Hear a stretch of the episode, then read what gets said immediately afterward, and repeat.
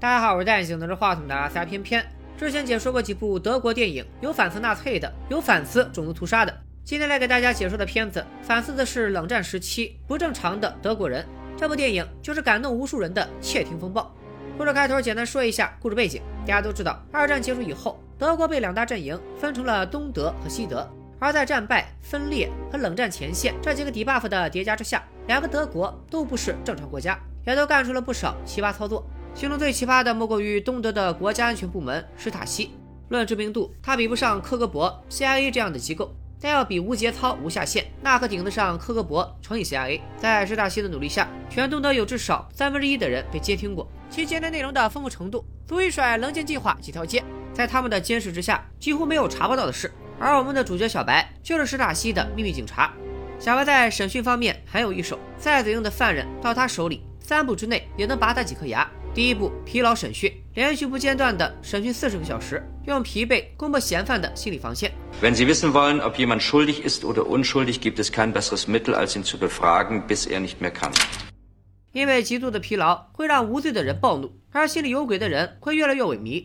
第二步，找证词中的漏洞，判断嫌疑人是否说谎。Wer die Wahrheit sagt, kann beliebig umformulieren. Ein Lügner hat sich genaue Sätze zurechtgelegt, auf die er bei großer Anspannung zurückfällt. 第三步，在确认嫌疑后，开始施加压力。Wenn Sie uns den Namen des Fluchthelfers nicht nennen, muss ich noch heute Nacht Ihre Frau verhaften lassen. Jan und Nadja kommen in eine staatliche Erziehungsanstalt. 最后还要把犯人做过的抹布收起来，作为气味标本。一旦犯人逃脱，可以凭借这些气味让警犬来追捕。小白有个老朋友，是部里分管文化领域的局长，也是小白的上司。小白和局长是老同学，当年局长考试全靠抄小白才通过。然而二十年过去了，学得好不如混得好。这天晚上，局长和小白遇到了一个贵人，文化部部长、中央委员会的大佬，咱们叫他曹部长好了。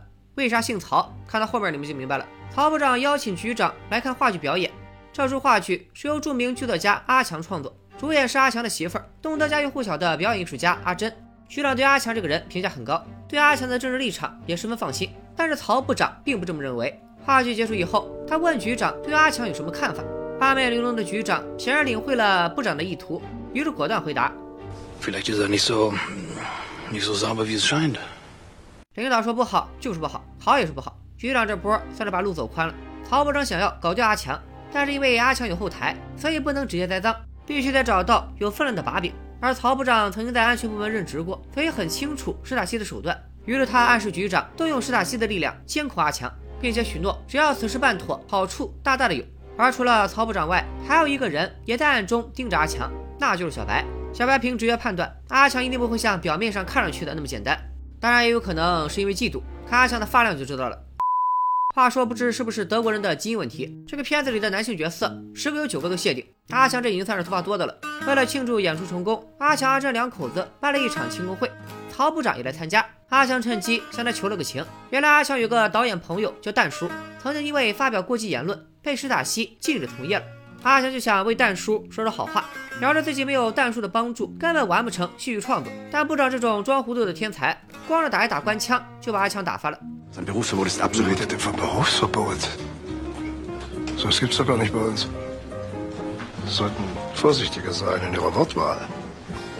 闹了这么一出，部长对阿强更不满意了，要局长尽快动手。局长便把这件事交给了小白。话说部长为什么要这么针对阿强呢？是因为蛋叔的事吗？小白又能否在阿强身上挖到什么黑料？我们接着往下看。小白亲自监视阿强的一举一动，并且趁阿强外出时带着专案团队上门。二十分钟就在所有的开关背后装上了窃听器，公寓的大门口也装了视频监控，而且窃听的办公室就设在这个单元楼顶的阁楼里。对面的老太太从猫眼里发现了这些，也受到了小白慈父般的关怀。Frau Meinecke，ein Wort zu irgendwem，und Ihre Mascha verliert morgen ihren Medizinstudienplatz。接下来的日子里，小白和另外一个技术人员二十四小时轮流监视这一系列悄无声息的大动作。阿强毫不知情，他正像往常一样每周四来看望蛋叔，而蛋叔这里也像往常一样，邻居们大声的吵闹。不过他们也只在周四这天才吵，估计是蛋叔也被史塔西监听了，而邻居们也都心照不宣，所以每周四他俩聊天的时候，邻居们都闹出点动静来掩护。蛋叔是个话剧导演，原本与阿强是搭档。以前的他渴望成功，对权贵们趋炎附势。后来的蛋叔放纵不羁爱自由，就被权贵们抛弃，再也不让他导戏了。禁演时间久了，蛋叔有点绝望，看着他精神不对头，阿强就撒了个谎，表示部长对他的禁令松口了，他再过不久就可以复出。这给了蛋叔一丝希望。此时的阿强还不知道，他自己也是泥菩萨过江，自身难保。阿强回到家里，记得阿珍正在布置房间，为阿强的生日宴会做准备。夫妻俩的生活很有情调，但是阿珍也有自己的秘密。一个是她背着丈夫偷偷吃违禁药，另一个是小白在监视的时候，发现阿珍总是被一辆车送回家。至于那辆车上是什么人，咱们暂且按下不表。不久后，阿强在家里办了生日 party，到场的都是文艺圈的名流，可谓谈笑有鸿儒，往来无白丁。但就在觥筹交错间，有一个孤独的人独自看书，那就是蛋叔。在蛋叔眼里，在场的高人雅士男盗女娼，自己和这个场合格格不入，所以他独自坐在沙发上看贝莱西的诗集。蛋叔还送了阿强一本琴谱，叫《献给好人的奏鸣曲》，这是考点，后面会考。阿强察觉蛋叔的精神状态更糟了。但是还没来得及安慰，另一边有两个朋友吵了起来。吵架的俩人，一方是阿强的朋友卷毛，另一方是和阿强合作的导演。这个导演靠头号施打器上位，顶替了蛋叔的位置，所以卷毛就为蛋叔打抱不平。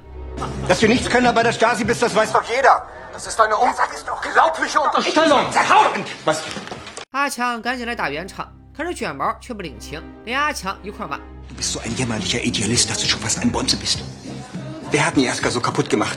Genau solche Leute. Spitzel, Verräter und Anpasser. Irgendwann musst du Position beziehen, sonst bist du kein Mensch. Wenn du je etwas unternehmen willst, dann melde dich bei mir. Ansonsten brauchen wir uns nicht mehr zu sehen. 可怕的是， 这一切都被阁楼里监听的小白听到了。这段时间，阿强和阿珍的一举一动，乃至夫妻生活，都被完整的记录在案。这感觉就像你只是住了个酒店，然后在某些视频网站里看到了自己一样。让人不寒而栗。为了查阅卷毛的资料，小白第二天回了趟总部，正好碰见局长。于是中午俩人在食堂一起吃饭。局长想去官员专用的雅座上，但是小白却坚持坐在普通座位上。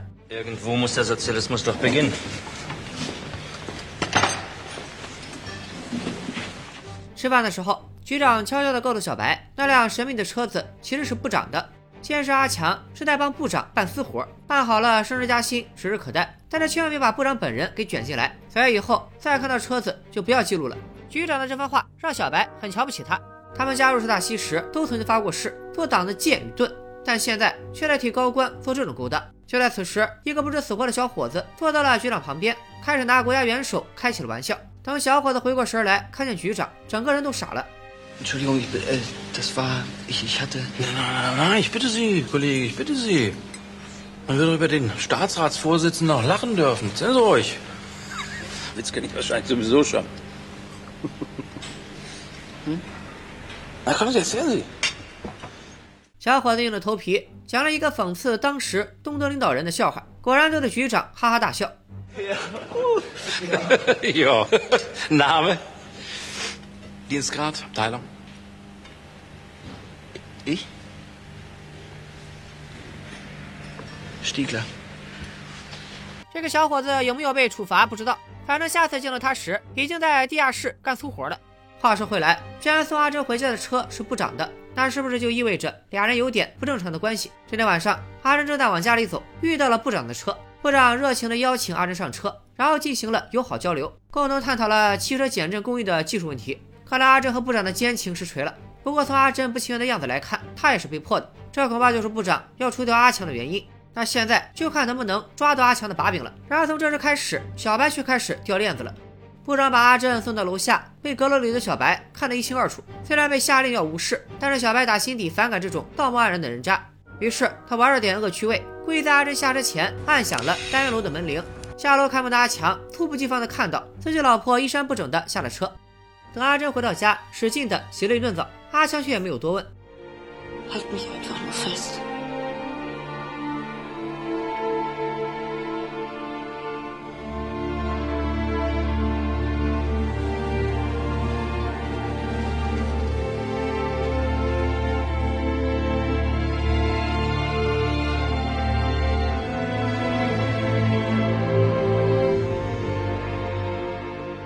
这夫妻二人的复杂感情和心理活动是小白无法理解的。他是一个孤独的螺丝钉，没有伴侣和朋友，有需求也只能约人来发泄。说起来也奇葩，在东德嫖娼卖淫是违法的，但是史塔西的队伍里却有着国营妓女这样的存在。小白找的可能就是这种妓女。然而，这种需要提前预约的发泄和人家的夫妻生活形成了鲜明的对比，这让小白开始好奇和向往艺术家的世界。于是，他趁阿强家里没人，偷偷潜入了进去。小白默默地注视着房间，感受那里的生活气息，并且顺走了那本贝莱西的诗集，独自品味。这样平静的生活，没过多久，一个噩耗打破了一切：蛋叔上吊自杀了。阿强十分伤心，他拿起蛋叔送给自己的琴谱，开始弹奏。然而他不知道的是，在阁楼里有一位绝佳的听众，也和他呼应上了。小白在监听器里听得热泪盈眶。这一刻，他被音乐里的诚挚和悲痛打动，也被阿强的话所打动。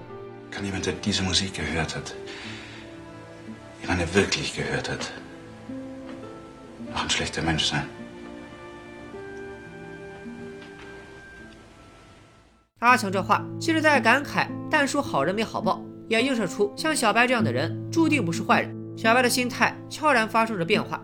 他在电梯里遇到一个小男孩，男孩问他是不是史塔西。疑惑的小白反问道：“你知不知道什么是史塔西？”天真的灭霸男孩回答道：“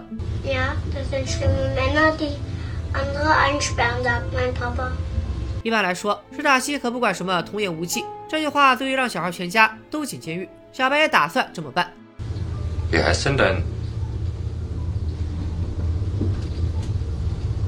mein was? Ball. Wie heißt denn dein Ball? Du bist aber komisch. Bälle haben doch keinen Namen. 小白变了，变得感性了。大概他也认同了那一句：史塔西都是坏人。史塔西对阿强的监视已经有一段时间了，但却没有抓到丝毫的把柄。部长已经等得不耐烦了。为此，局长加强了对阿强的监视，甚至吊销了卷毛的出国资格，为了就让卷毛和阿强多接触，好让阿强更有可能发表出激进言论。而部长那边也派出了自己的手下，时刻盯着阿珍。阿珍和部长每周四会在酒店约一波，但这天在阿珍出门前，阿强突然语出惊人。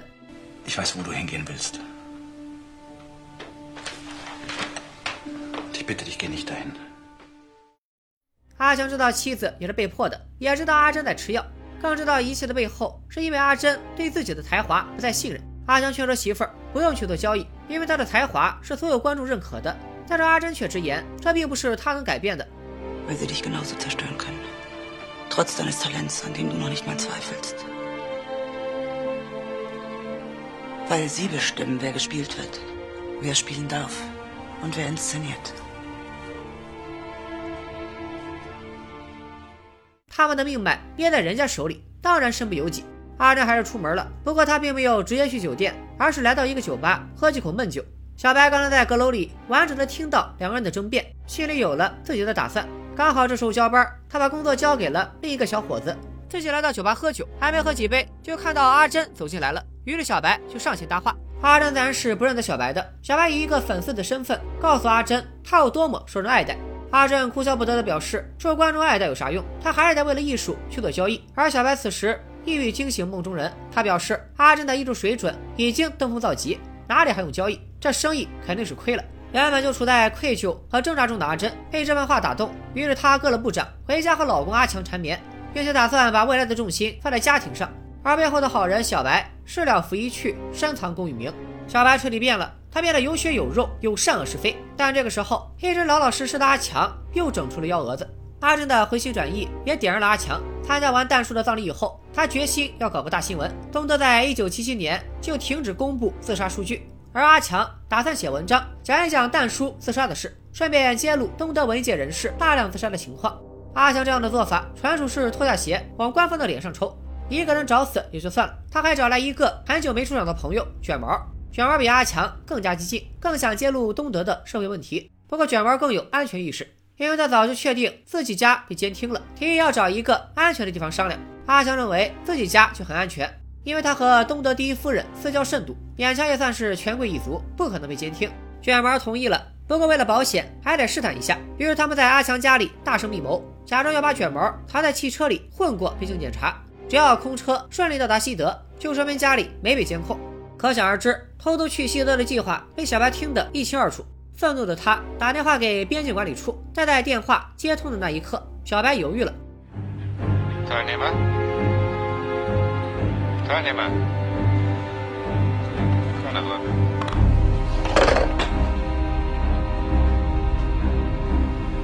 这是爱德曼发起的。圣计划就这么误打误撞的成功了，这让阿强以为自己家真的是安全的，所以开始更加肆无忌惮的创作。他们打着为四十周年国庆写剧本的幌子，来阿强家商量写稿。雪儿帮阿强找来资料，还带来了西德《明镜周刊》的编辑。为了保密，编辑带了一个新的打字机，每一个打字机的字迹都是独特的，专业人士能通过打出来的字识别出机器来。而东德的所有打字机都在史塔西有备案，所以他们必须要一个新的打字机，以防不测。编辑带了新的打字机，轻巧方便，还利于隐藏。只不过他装配的条带只能使用红墨水，这是个伏笔，大家记住。现在万事俱备，直到文章出炉后偷送到西德。阁楼里的小白听到这些以后，知道自己被骗了，是可忍孰不可忍。于是小白把阿强的罪证全部记录下来，亲手交给局长，然后史塔西带人抓了阿强。全剧终。小白见到局长还没开口。局长就开始炫耀一篇论文，是针对如何审问艺术家的。局长表示自己对付阿强那种人很有心得，只要不定期的羁押他们，不让他们和任何人接触交流，关上十个月后，这种人就不会再有威胁了。Weißt was das Allerbeste ist? Die meisten von diesem Typ 4, die wir so bearbeitet haben, die schreiben nachher überhaupt nicht mehr. Oder malen nicht mehr oder, oder, oder was auch immer so Künstler tun. Und das ohne, dass wir irgendeinen Druck ausüben. Einfach so. 就是这么一番话，让小白改变了主意。他没有把报告交上去，反而说监听这么久，啥收获都没有，纯属浪费资源。建议缩小监视范围，把副手也撤掉，只留他一个人继续监视。局长也是个搞情报的老手，他敏锐地察觉到了小白不对劲，但又说不出哪有问题，就同意了小白。的提议，由小白单独监听阿强。阿强这边进入了创作阶段，他和朋友们大声地讨论着当局的恶行，这些内容再次冲击着坚定的小白。而每天码完字后，阿强就把打字机藏进了卧室门口的木板下。最终，文章写完了，由编辑装进间谍用的手提包带到了西德，匿名在明镜上发表。这篇文章引起了轩然大波，同时让局长压力很大。如果不能查出是谁写的，局长就得下台。史达西通过明镜内部的线人拿到了那份原稿，通过自己专家的鉴定，文章是用未登记的小型打字机打的。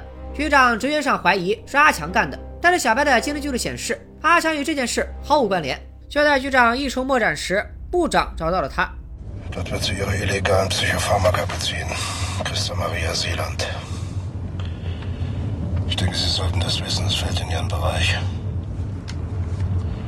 Ob Sie ihr das Genick brechen oder nicht, ist Ihnen überlassen.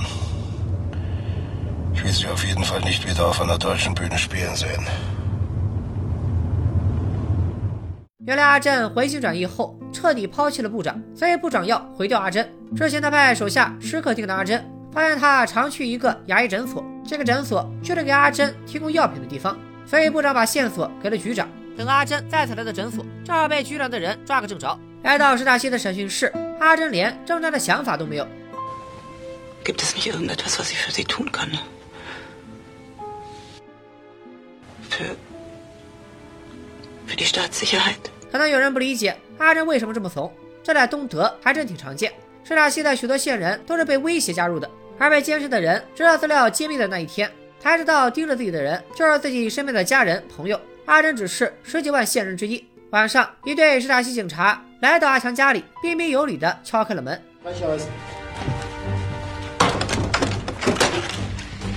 又轻手轻脚地展开了搜查。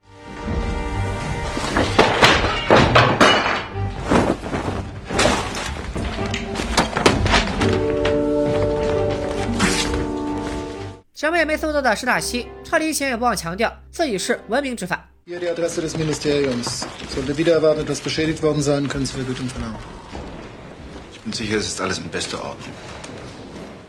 到底是不是阿珍出卖了阿强呢？应该是卖了，但也没全卖，因为阿强有第一夫人做后台，没有证据，施塔西是不敢上门搜查的，所以阿珍肯定是招供了。而那个关键证据打字机藏在木板下，这一点阿珍其实是知道的，所以如果全部出卖的话。施塔西就该直接拆木板了。此时高楼里监听的小白也挺慌，因为局长已经确定他是内鬼。第二天，局长直接把小白叫到审讯室，要给小白最后一个机会，那就是审讯阿珍，问出打字机的位置，不然的话就把他也处理了。小白是史塔西大学教审讯的教官，由他出手审讯疲惫麻木的阿珍，寥寥数语就撬开了嘴，得知了打字机的藏匿地点。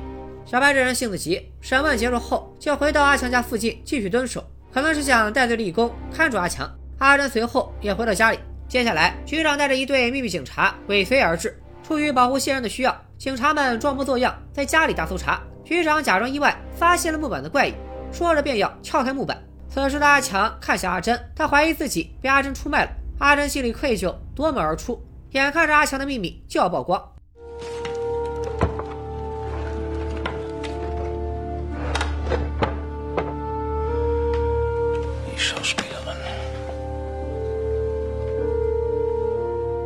局长和阿强都懵了。局长估摸着他是被阿珍演了，而阿强以为是阿珍转移的打字机。此时窗外传来一声巨响，刚出门的阿珍故意撞在了一辆行驶的汽车上。楼下蹲点的小白赶紧上前查看。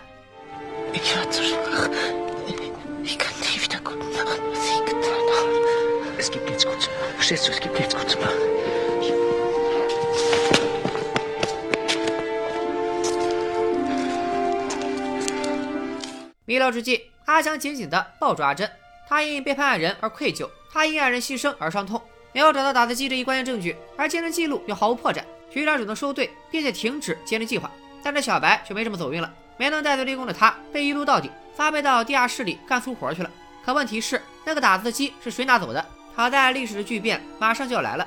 此时正好是一九八五年，克里姆林宫一声炮响，戈尔巴乔夫上台。四年之后，东欧巨变，柏林墙倒了，史塔西垮了。两德合并了，又一个新时代开始了。多年后，在一场演出上，著名的艺术家阿强又遇到了部长。就算改朝换代，阿强依旧是受欢迎的艺术家，部长依旧是高高在上的官老爷。阿强天真的问部长：“为什么史塔西没有监听自己？”部长也被逗乐了，就要告诉阿强，他一直在最严密的监视中。不信的话，就回家拆掉电灯开关看一看。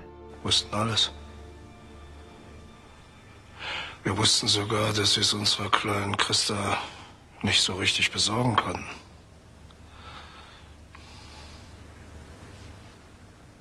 Dass Leute wie Sie wirklich mal ein Land geführt haben.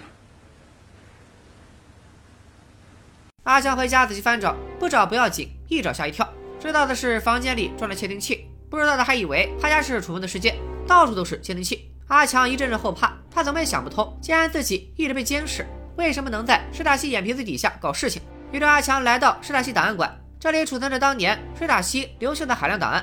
阿强实在没想到，关于他的资料有厚厚两摞，连工作人员也感叹他是个大人物。阿强翻阅着记录，脸色越发难看。原来自己的一言一行，甚至夫妻私生活，都被记在了卷宗里。不过越往后翻，阿强越觉得不对劲，好像许多地方的记载都不对。尤其是他为《明镜》写文章那件事，全被写成了和卷毛讨论四十周年的剧本，而且写的还有模有样的。Inhalt des ersten Aktes. Lenin ist in ständiger Gefahr. Trotz steigenden Drucks von außen bleibt er bei seinen revolutionären Plänen. 这就充分说明，不会写剧本的秘密警察不是好粉丝。而当阿强看到最后一次报告时，终于知道了那一天发生了什么。因为最后一页记录上有一个红墨水的印记，不知道大家还有没有印象？阿强那个独特的打字机就是用的红墨水。记录上还附有对小白的升迁禁令。因为这次监听行动，局长把小白认定为不能信任的人。这下阿强全明白了，那个负责监听的秘密警察在暗中篡改了监听记录，并且在得知打字机的位置后，第一时间拿走了木板下的打字机，所以手上沾了红墨水，印在了最后一份监听报告里。阿强找到了这个监听员，也就是小白。此时的他只是一个负责投递信件的邮递员。阿强从车上审视了很久，没有选择上前相认，而是默默离开。至于为什么没有会面，这里是电影给大家的留白。我想大概是相见不如怀念吧。阿强在感激之中，为啥没有一份恐惧？又过了几年，阿强把这些经历写成书出版，名字就叫做《献给好人的奏鸣曲》，而所献给的好人就是当年保护了他的小白。小白在书店看到这本书时，百感交集。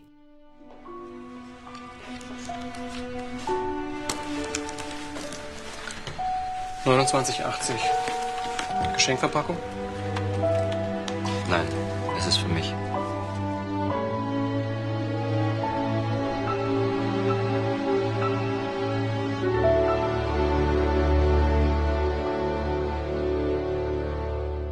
窃听风暴的故事到此结束。这是一部备受好评的电影，某瓣评分高达九点二，得益于扎实的剧本和优秀的表演。我们看到这里面每一个人物都很有特点，没有人被降智，全是在高手过招。比如片中的局长是一个笑面虎的角色，他的脸色总是在阴晴不定的切换，而且作为特务头子，他对别人撒谎有很敏锐的嗅觉。另外，小白这个角色被乌尔里希·穆埃演绎的十分传神，足以给面瘫演员做教学。照着他内心情感爆发的样子。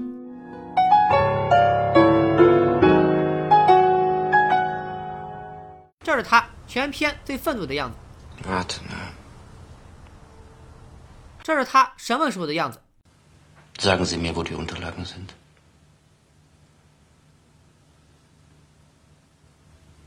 这是他难以琢磨的样子。Zwischen Wohnzimmer und und Flur。《天人风暴》于二零零六年上映，零七年获得奥斯卡最佳外语片奖，而沃尔里希获得了德国电影最佳男主角奖和欧洲电影最佳男主角奖。只可惜这一年沃尔里希病逝，享年五十四岁。除了叙事和表演优秀之外，这部电影最为人称道的是他对史塔西这段历史写实的描述。历史上的史塔西有多可怕？我们都习惯用辩证的眼光看待事物，可偏偏就有些东西你根本看不出好来，比如纳粹和日本帝国主义和史塔西这样的玩意儿。在一九九零年德国统一的前夕，史塔西一共有正式员工九万余人，线人十八万人，一共建立了六百多万份档案。光是数字，可能大家没感觉。这么说吧，在东德，每六十六个人中就有一个人为史塔西工作，而纳粹德国这个比例也不过是一比两千。在东德灭亡前的二十八年里，平均每三个人就有一人被监视过，每天平均有八个公民以破坏国家安全罪被逮捕。在史塔西档案被解密后，人们惊讶地发现，当年监视自己的竟然是亲朋好友。有一对夫妻在查阅档案后双双自杀，因为档案里这对夫妻互相出卖了对方。就是演小白的乌尔里希本人，在查阅档案后发现，他的同事和妻子都是史塔西的线人。电影对史塔西的刻画十分传神，比如小白上门装亲人气时。对于对门老太太家的情况也了如指掌。正是在这样压抑的氛围里，电影通过两条叙述线索展现了人性的光辉。第一条主线是阿强的成长转变。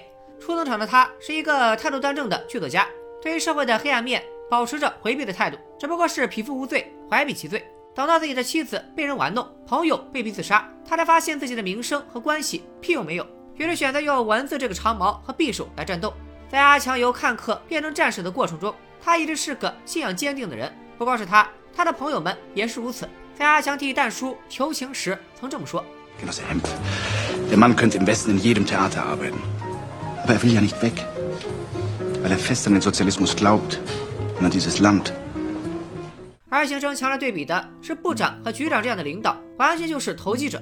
另一条主线则是小白，一开始他只是个冷酷的忍辱机器。第一次出于他价值观的是局长和部长的肮脏交易，而最终让他改变的，还是在坚定的过程中，从作家强那里看到了世界的另一面。小白保护阿强，不是出于个人利益，也不是冲着阿强，只是为了他心中觉醒的公理和正义。在高压的环境下，小白完成了自我救赎，阿强达成了蜕变，人性在扭曲中茁壮的成长。爱与正义像着明灯一样，在全面沉重压抑的氛围里，引领着观众突破阴霾。但是有一人没有得到救赎，他只能以死亡来解脱。阿珍身不由己的遭遇，其实映射着我们每一个人。如果没有阿珍，这部电影更像是政治宣传片。正是有阿珍的悲剧在，才让我们意识到影片所讲的问题与我们每个人有关。临死前，阿珍忏悔说自己太懦弱，但能反抗部长，其实已经很勇敢了。他的悲剧只能用一句老话来形容：旧社会把人变成鬼，新社会把鬼变成人。不是人太坏，只是社会太变态。至于部长和局长代表的官僚，就不用多说了，典型的扛着红旗反红旗，见顶的贼，房梁上的蛀虫，要被拍死的大老虎。影片中对于部长的细节描写有很多，我认为最妙的是他的结局。正当你以为这部电影是在讽刺某种政治体制时，部长会站出来告诉你，换一种政体，蛀虫还是高官。那个变态的社会其实没有变，只不过是盖尔太保变成了史塔西，史塔西又换成了棱镜计划。不过不管世界再怎么残酷，信仰、人性。人心与爱依旧熠熠生辉，这也是这部电影的又一精彩之处。你可以把悲剧的原因归到体制、社会、人性、腐败等等问题。电影本身没有去否定任何一种立场。最后，偏偏还是要提醒一下，这个电影有真实的背景，但的的确确是个虚构的故事。如果要讨论更多现实意义的东西，还是建议大家去看一看相关史料，来辩证的、理性的分析、和谐讨论。感谢各位的观看，咱们下期视频再见，拜了个拜。